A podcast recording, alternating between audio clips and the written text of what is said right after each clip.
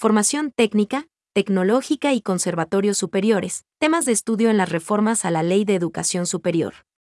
Dentro del tratamiento del informe para segundo debate de las reformas a la Ley de Educación Superior, la Comisión de Educación abordó la formación técnica y tecnológica, así como en conservatorios superiores, para lo que escuchó la opinión de varios actores. El presidente de la comisión, Manuel Medina, manifestó que es importante analizar la parte técnica y tecnológica para continuar la construcción del proyecto de ley, para lo que es necesario escuchar lo que piensan personalidades de la ciencia y educación. En este contexto, Fidel Márquez, del Consejo de Educación Superior, planteó el concepto de multiculturalidad para la creación de institutos técnicos superiores. Expresó su confianza en que la Ley de Educación Superior fortalezca a los institutos técnicos superiores para dar mayores opciones de estudio y empleo a los jóvenes.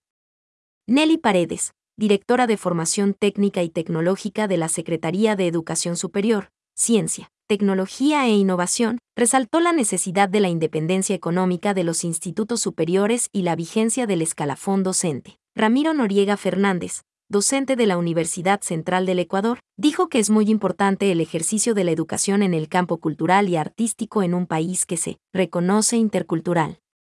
Asimismo, Ricardo Monteros, rector del Conservatorio Superior Nacional de Música, puntualizó que lo mínimo que debería recibir un artista es educación integral de tercer y cuarto nivel, no solamente técnica.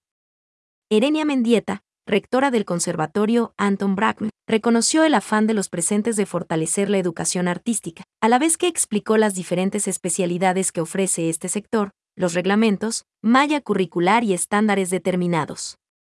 De su lado, Aldo Mano, representante de la Asociación de Institutos Técnicos Privados del Ecuador, AIPEC, recordó que es importante garantizar las acreditaciones de los institutos de educación superior como parte del sistema. Por su parte, Brad Hilbert, vicerrector de la Universidad de las Artes, se refirió a los recursos que nutren el Fondo Permanente de Desarrollo Universitario y Politécnico, FOPEDEUPO, el papel de las artes y la cultura, la forma de elección de las máximas autoridades y el enfoque de bienestar común.